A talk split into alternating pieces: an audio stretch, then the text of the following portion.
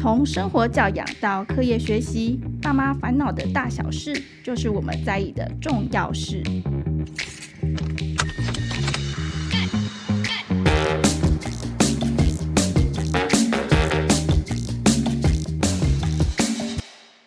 大家好，欢迎收听《爸妈烦什么》，我是主持人亲子天下的记者李佩璇。嗨，大家好，很开心又可以跟大家就是在这个节目里面聊一些。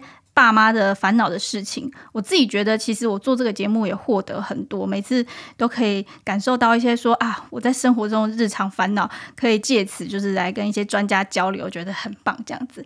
那我们今天要聊什么呢？其实这也是我个人私心啦，对，就是我相信各位爸妈可能也很有共鸣，其实就是说谎。说谎这个行为，乍听之下好像哇很不可取，好像应该要马上立刻严厉的惩罚小孩。但其实我们还是会看到孩子说谎的一些原因，他们可能想要被关注啊，或者是说他们有一些需求是我们没有看见的。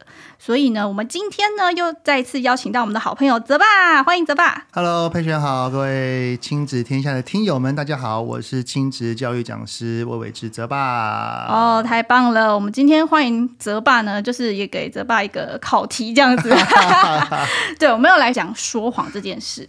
那在讲说谎之前呢，我想要先分享一下，我看到一个妈妈的 po 文啊，那我就觉得很有感觉，所以想要跟大家分享，来请泽爸来告诉我们，诶，可以怎么做的一些建议。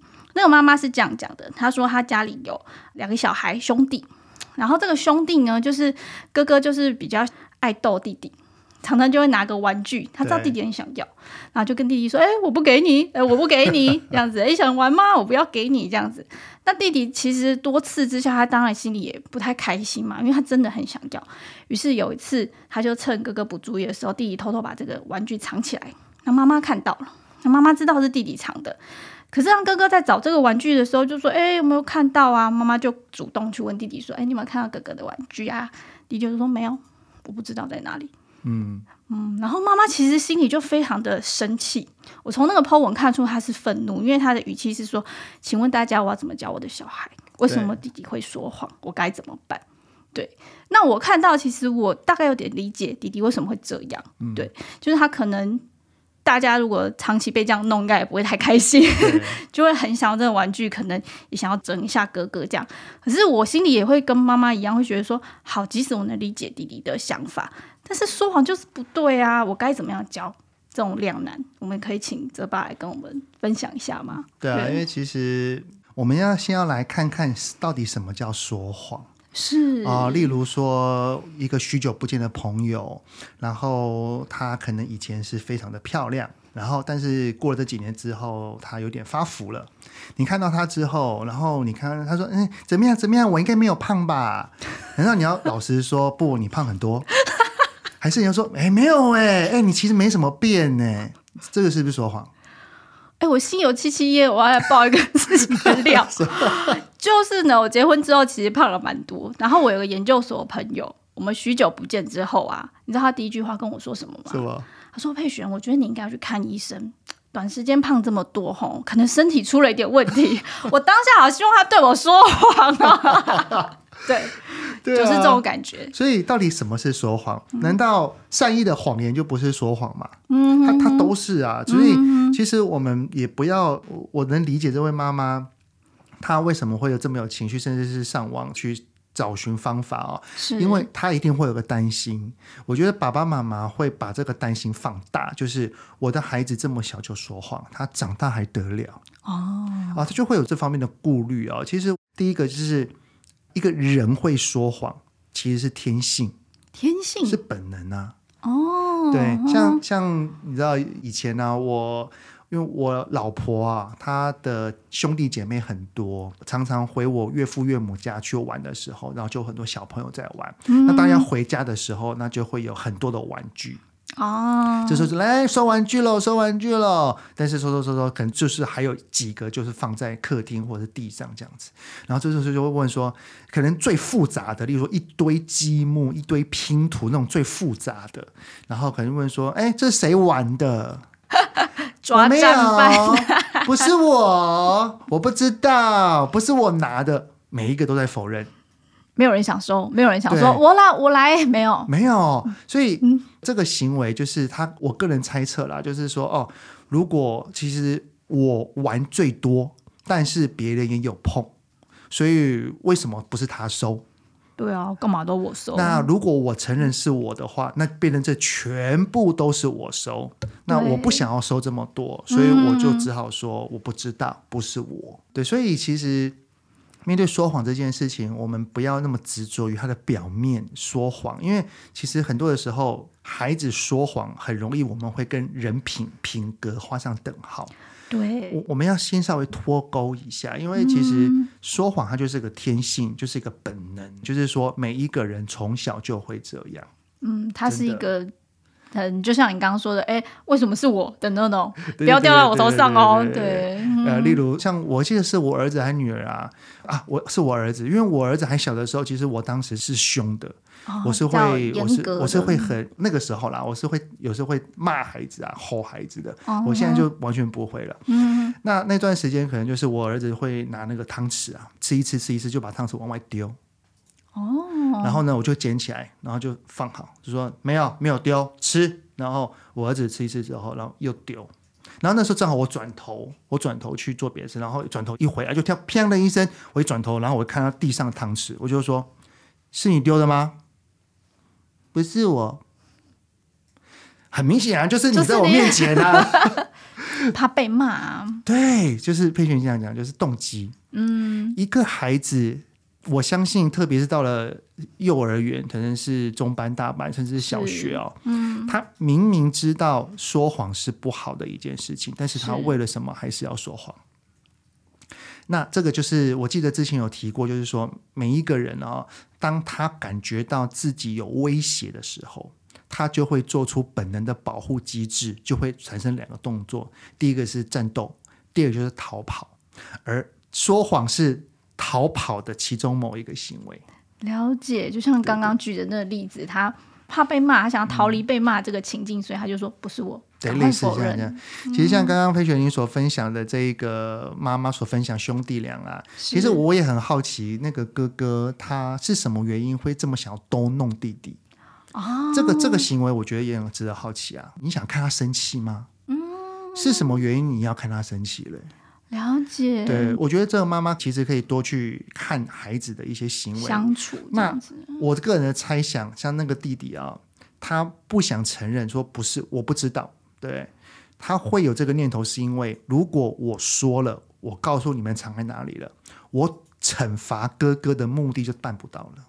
哦，因为他不希望哥哥再这样弄我了。只因为他会做这个举动，是因为生哥哥气嘛。对，所以如果我就这样说了，然后让哥哥拿到了，那我这个想要去惩罚哥哥的这个目的就没了，是办不到我的目的。那我为了让我的目的能够得逞，所以我就说谎。嗯哼哼，对，所以说谎他的背后一定有某些原因。爸爸妈妈看到孩子有说谎这个行为，如果我们发现到了哈。一定要先去让自己的心情是冷静的。哦。然后我在演讲的时候很常讲一句话，就叫做我们要有一个透视眼的超能力。透视眼。最近那个超级英雄电影很多啊，对对对。我们要有超能力，就是透视眼，就是我们要看穿孩子的表面行为，去想一想孩子是什么样的动机跟原因会让他要这样做。了解，就多想一层啦。嗯、那以说谎这个例子来看的话，不外乎就是三个啦。第一个就是单纯好玩，嗯对。例如像我女儿以前也是很可爱啊，她就手上拿了东西，然后她就例如说左手右手某一手，她就是要我猜说，爸爸你猜我哪一只手抓着汤匙？嗯，我猜对喽。他就嗯，不是，然后就在后面故意偷换，想要赢，就是好玩，好玩。他没有，他没有任何的感到威胁，他也没有任何目的。哎、嗯，目的可能是因为想要赢吧。嗯，但是他的出发点就是好玩，好玩，对，好玩，对。所以有的时候，通常说谎的第一个原因就是单纯好玩。嗯，那第二个就是有目的性质的。了解，对，就像是我觉得，就是那个弟弟他为什么要说谎的原因，就是他要让哥哥受到处罚。嗯，他一个个弄我很多次，我很生气，我太生气了，嗯、所以我要让他尝尝东西，他一直在我面前都弄的那个东西不见的感觉是什么？哦，那这个目的往往会带着一些情绪了。对，感觉弟弟是心里面有一些觉得不满吧，差不多。嗯、那第三个就是他感到威胁了，这个在爸爸妈妈面前最常发生了，就是我觉得如果我讲真实的话，我会被处罚，哦，我会被骂，我会被念，嗯，我会被爸爸凶，我为了保护自己不要被骂，不要被念，所以我要说谎。所以第三个动机叫做保护自己。嗯、第三个动机，我觉得我感受还蛮深的。怎么说？因为以前我自己的父亲也是那种威严型的父亲，嗯、然后我们家三个兄弟姐妹嘛，也是常会发生你说那个玩具啊、呃、乱丢啊。那我爸也就是那种是谁？呃、谁没收？可是你知道，我们如果说是我，下场都很惨。就是直接去罚跪啊，然后什么最先承认的被对啊，处罚最先讲的人，对，就是处罚那个承认的人。所以后来我们真的都推来推去，就是刚刚泽爸讲的那个经典的例子。对啊，所以我觉得面对孩子说谎哈，我们要先去想一想他的动机到底是什么。是。那如果是属于第二个，第第一个就还好啦，好玩真的没差。嗯哼哼哼。那如果是属于有带有情绪的目的，或者是因为他是要保护自己不受伤害，那我们就必须要先去。我觉得第一个动作叫做我们要面不改色。我们可能想到他在说谎，但是我们也不要去更改，例如说眉头一皱啊，声音提高啊，真的吗？啊、这都不用，因为这一些的语调、眼神都会在保护自己的孩子啊，就是他自己在保护自己了，他的那种危机意识会更高。就他感受到威胁升高了，这样子，他更会知道说，我绝对不能说实话，感觉会很惨。对啊，所以我们的眼神、我们的语气、我们的姿态就照正常的。嗯、是哦，你没有看到是不是？哦，就这样子反问他。嗯、那当然，如果我们希望能够把他抓出来哈，嗯，我我觉得有一个动作很重要，叫做增高说谎成本。增高说谎成本，对，听起来好有玄机哦。例如，那假设你是孩子的话，你有没有可能一个说谎的事情？啊，你是那个弟弟好了，嗯、你是那个弟弟，嗯，然后我问你说，你有没有看到哥哥的东西？没有啊。说，那你刚刚在哪里玩啊？嗯，客厅吧。那你在玩的时候，哥哥那个东西，你记得他放在哪里吗？你有看到吗？嗯嗯，没没没有啊。那你没有看到，那你那在做什么？呃，我在呃玩玩具。你在玩什么玩具啊？嗯，我我我我忘记了。就是这个哦，增加说谎成本，意思就是说，通常一个孩子在讲谎话的第一秒钟，他不会想到这么后面啊，他不会想要圆谎，不会。嗯，所以我们就开始觉得说，你应该有什么在隐瞒我。嗯，那我们就不动声色，然后就开始去问他一些细节。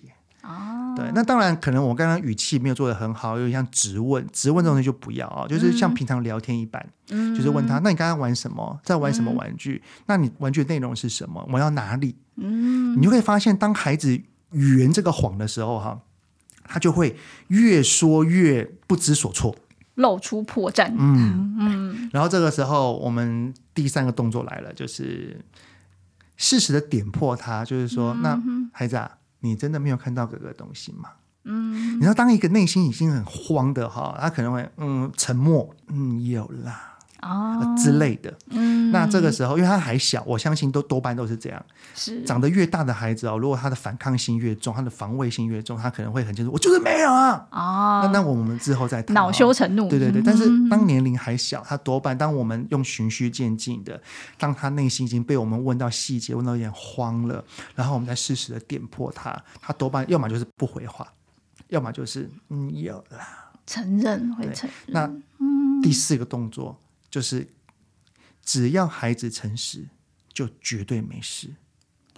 哦，就是只要他愿意讲出来说“好，是我”这样子，就不会再额外惩罚他。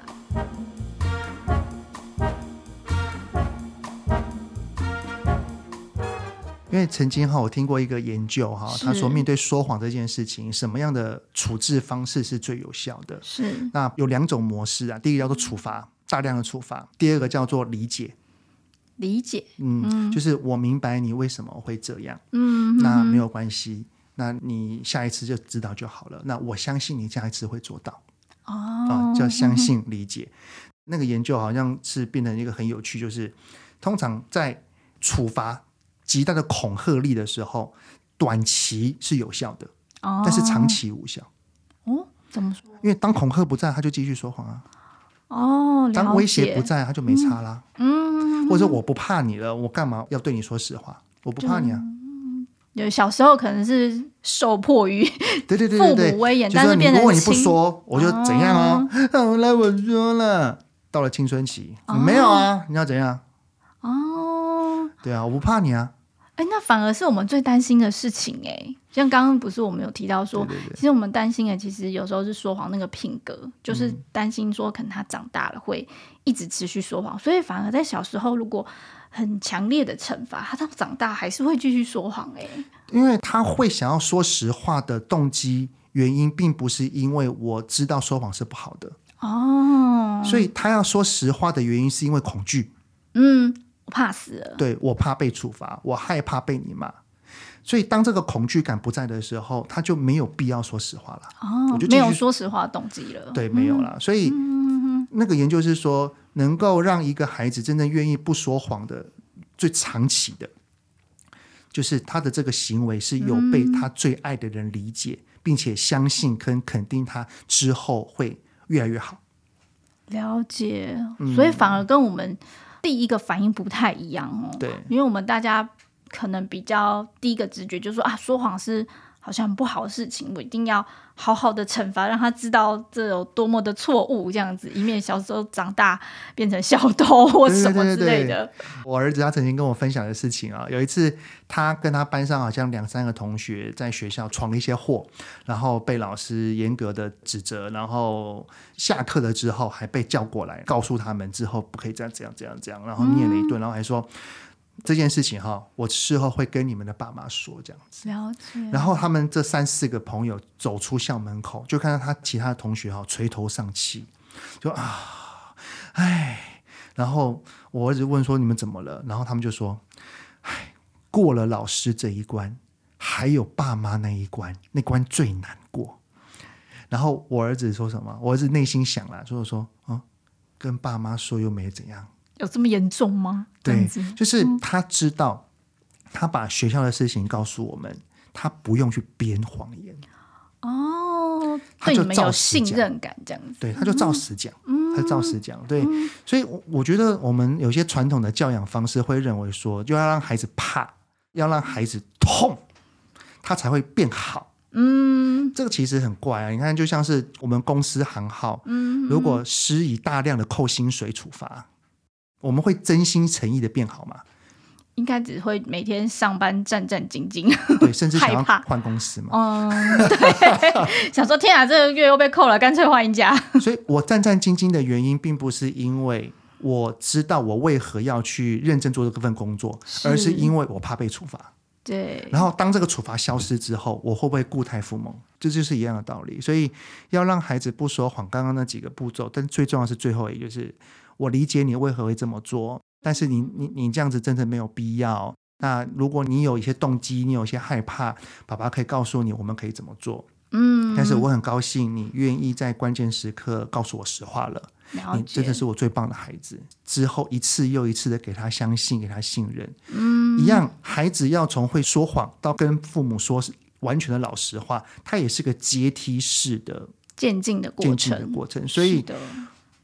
用恐惧式的方式处理孩子的说谎，短期是有效的。嗯哼哼哼，短期给孩子说：“哦，你只要说实话就没事，我相信你，嗯、我支持你，没问题的。”短期不一定会有效。哦，他可能就哎没事哎，下次可能又、嗯……但是他会觉得说：“啊，你这么相信我，我又对你说谎，这样好吗？”开始有罪恶感是不是之类的，然后他就会慢慢慢慢的长期更好。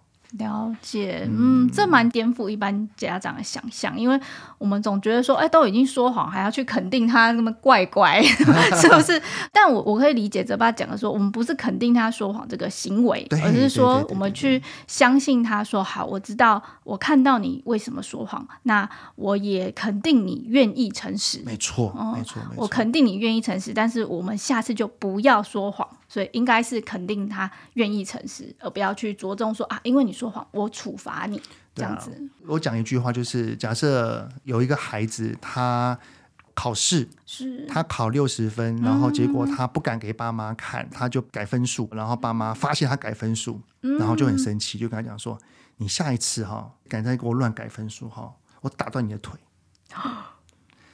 他下一次又是考五十分或六十分，甚至更低四十。他会想改吗？应该会吧，还是会改？呃，通常年纪越大就是改啊，被发现再说嘛。嗯，我改了，然后没有被发现，我没事啊。我有个没事的几率。对，我有没事的几率，就是这个意思。如果我被抓到，衰，嗯，那表示我的技术不够，下次再精进，下次再精进。哦，对，因为反正他会觉得说，我四十分回去也是被揍啊。我如果去赌一个几率没被发现，我就不用被揍了。对对对对对，就是这个意思。所以、嗯、面对孩子的说谎这个议题啊，因为他是天性，他是本能，所以他小、嗯、小的时候应该就会有了，只是程度的差异而已。是、嗯。但是如果我们有在孩子小的时候好好的处理好，让他知道说，在爸爸妈妈面前说谎其实真的没有意义啦。嗯、你讲老实话，我们都是这样，我们会接受的。嗯，嗯对，我们都是很爱你的。那孩子就会知道没有必要，嗯，他长大了之后就会越来越少，就是那个说谎动机消失了，这样子。嗯，相反啊，如果你小的时候处理的不好啊，他的说谎技术越练越精，那长大反而更难处理啊。嗯，就变成叠对叠这样子。对啊，我真的很不喜欢亲子之间搞得好像那个警匪攻防战，嗯，觉得这样好累哦。对啊，而且也不是感觉不是一个很正向的亲子关系，啊、就是信任感不在了，是蛮令人伤心的。真的，真的，嗯。那刚提到是可能年纪比较小的孩子，所以当青春期，比如说像国小、中高年级的孩子，如果说谎，是不是更难处理？因为，嗯。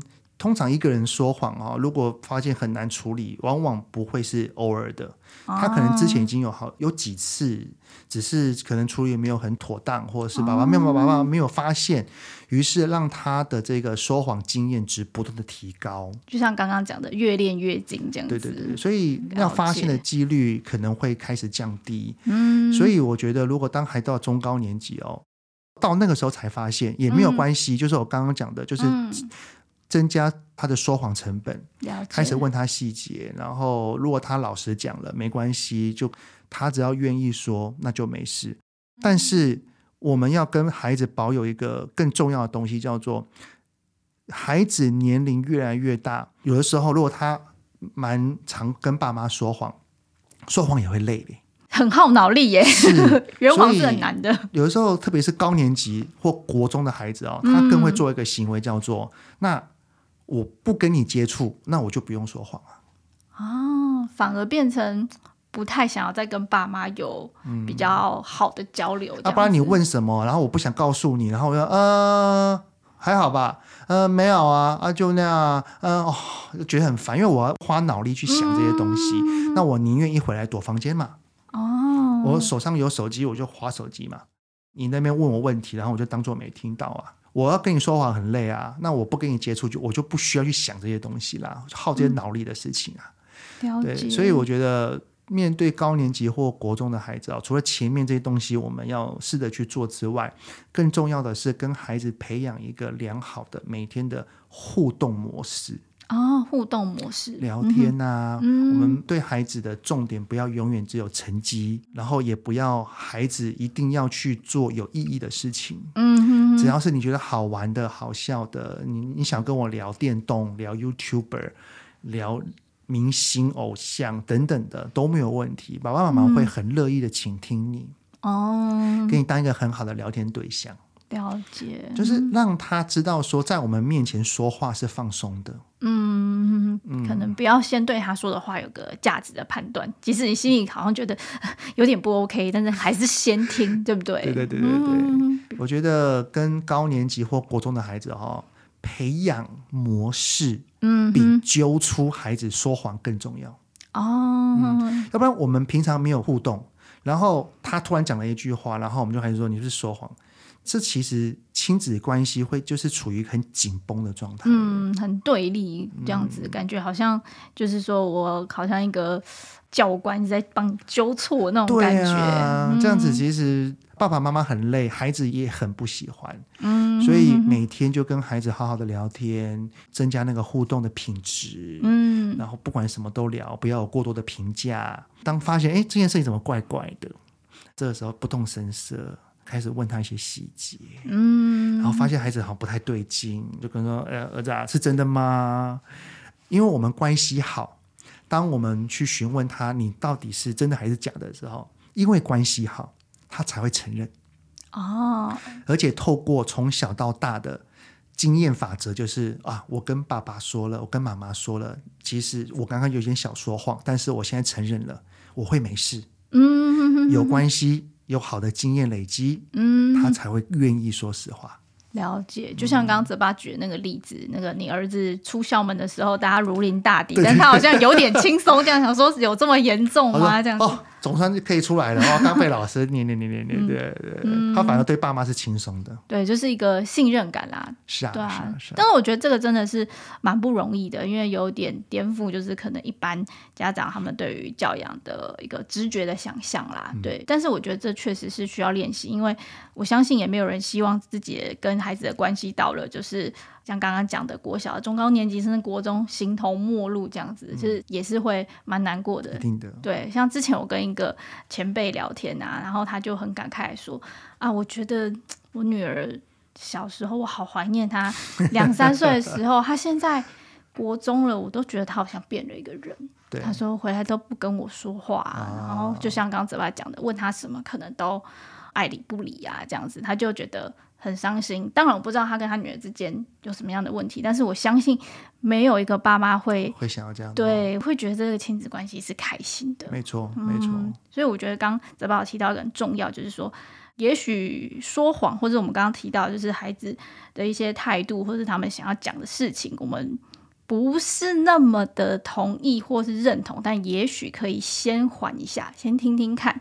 我们把这个关系建立起来，没错，再决定可以怎么做，这样子。嗯，好，那最后也想要请泽爸，您就是分享一下你自己陪孩子成长过程中，你觉得有没有什么一个心法？哦，三个心法可以。我觉得跟孩子的过程当中，关系是最重要的一件事情。其实刚刚不管怎么讲哈，都会回到关系。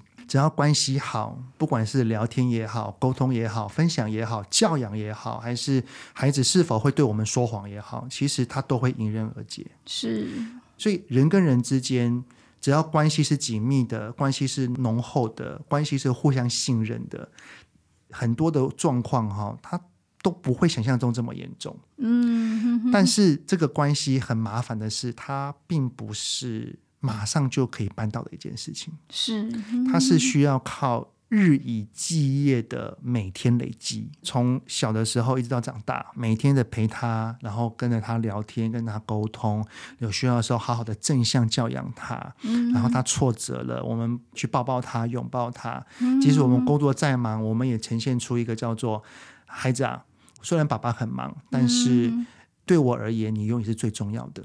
我愿意花时间来陪你，即使我在忙的时候，就是这样的累积哈，让亲子关系是紧密的。很多很多的事情其实都不是那么的重要了。像是最后跟佩璇您分享一个，有一次我去一个地方演讲，然后那个来载我的人工作人员哈，就来开车载我去演讲场地。然后过程当中呢，因为他年纪已经他有一个岁数了，然后我们就跟他分享，然后他就说他的儿子啊是念大学，是。哦，我们是去南投，然后他的儿子是在台中念书。啊，蛮其实其实一个小时车程就到了哈，但是他却边讲边流泪。哦，他就是说，他的儿子好像自从大学之后啊，就好像没有这个儿子一样。都没有消息，真的完全毫无消息。每天都打电话给他，问他什么时候要回来，他都不会回来。然后甚至有一次是妈妈哈自己就是去台中有事情，绕去他的学校说那个你出来一下嘛，然后怎样怎样，妈妈想要看你一眼。他真的只过来看一眼哦，就走了。